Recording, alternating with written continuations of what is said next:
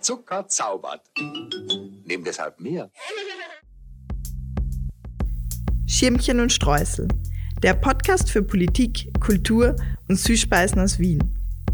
Heute mit dem ersten Kaffeekränzchen, bei dem wir gemeinsam über die letzte Episode reden, auf euer Feedback reagieren und die nächste Folge besprechen. Hallo, ich bin Max von Argument Utopie. Hallo, ich bin Lena Kühler. Und wir dürfen euch heute begrüßen zum ersten Schirmchen und Streusel Kaffeekränzchen.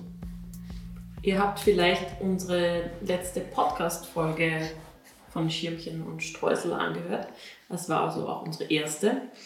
Und heute ist das erste Kaffeekränzchen, was bedeutet, dass wir über die letzte Folge ein bisschen reflektieren möchten und euer Feedback einarbeiten und auch einen kleinen Ausblick machen, was denn beim nächsten Podcast passiert. Und außerdem wollten wir uns noch mal kurz vorstellen und ein bisschen erklären, wer jetzt eigentlich diesen Podcast macht, wer dabei ist, wer zu Gast ist und sein wird. Und ja, ich bin Max von Argument Utopie. Beim letzten Mal war Armin von Argument Utopie hier und außerdem ist auch noch Lena beim Podcast dabei. Sie war früher ÖH Uni Wien Vorsitzende und wir haben uns gedacht, dass cool wäre, eine externe Meinung dabei zu haben. Und nachdem wir Lena von der ÖH kennen und ihre Meinung stabil finden, haben wir sie gefragt. Genau, und jedes Mal haben wir den Podcast zu einem Thema. Und dazu gibt es dann Expertinnen und Gästinnen eben zu dem jeweiligen Thema. Genau, und außerdem gibt es jedes Mal Süßspeisen, so wie auch heute. Und zwar haben wir heute Zimtschnecken, nämlich von der Bakery beim Jonas Reindl am Schottentor vor der Uni Wien. Die, die Connection zu dem, der heutigen Folge und zu der unserer Backware ist, dass es eher alte Backware ist. Und nachdem wir ja etwas reflektieren, tun wir das heute mit alter Aufbackware vom Jonas Reindl. Und für alle, die den Jonas Reindl vielleicht nicht kennen, kannst du da mehr dazu sagen? Ist ja, irgendwie deine Gegend von früher. Ja, es ist berühmt berüchtigt. Es heißt, laut Wikipedia heißt es Reindl, weil es ja so teilweise unten versetzt ist, wo unten die Straßenbahnen ankommen und auch oben. Und Jonas wegen Franz Jonas, damaligen Bürgermeister von Wien.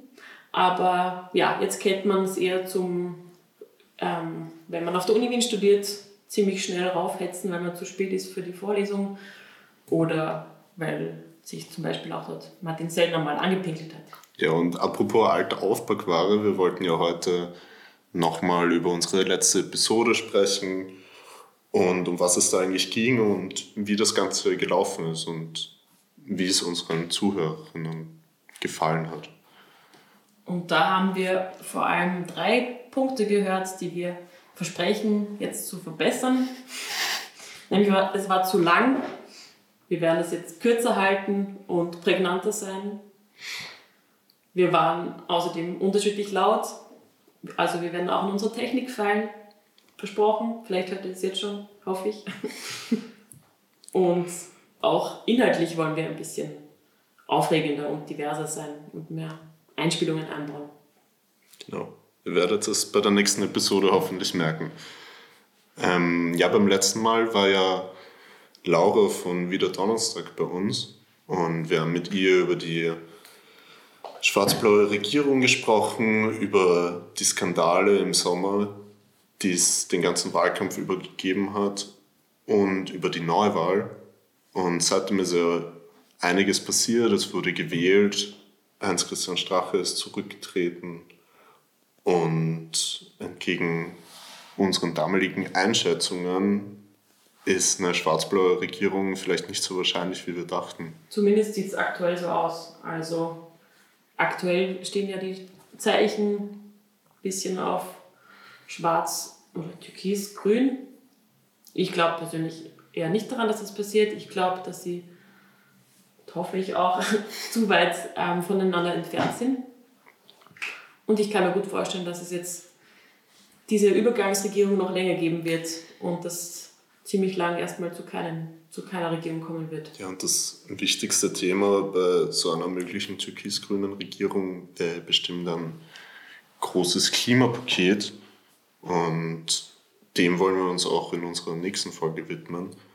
Nachdem jetzt auch der große Earth Strike war und seit mehr als einem Jahr Fridays for Future am Start ist, nehmen wir uns auch dem Thema an und wollen unsere Meinung dazu sagen. Und ja. Genau, denn auch die Klimabewegung ist ja ziemlich unterschiedlich und divers und wir hoffen dann noch einen spannenden zusätzlichen Blick reinbringen zu können.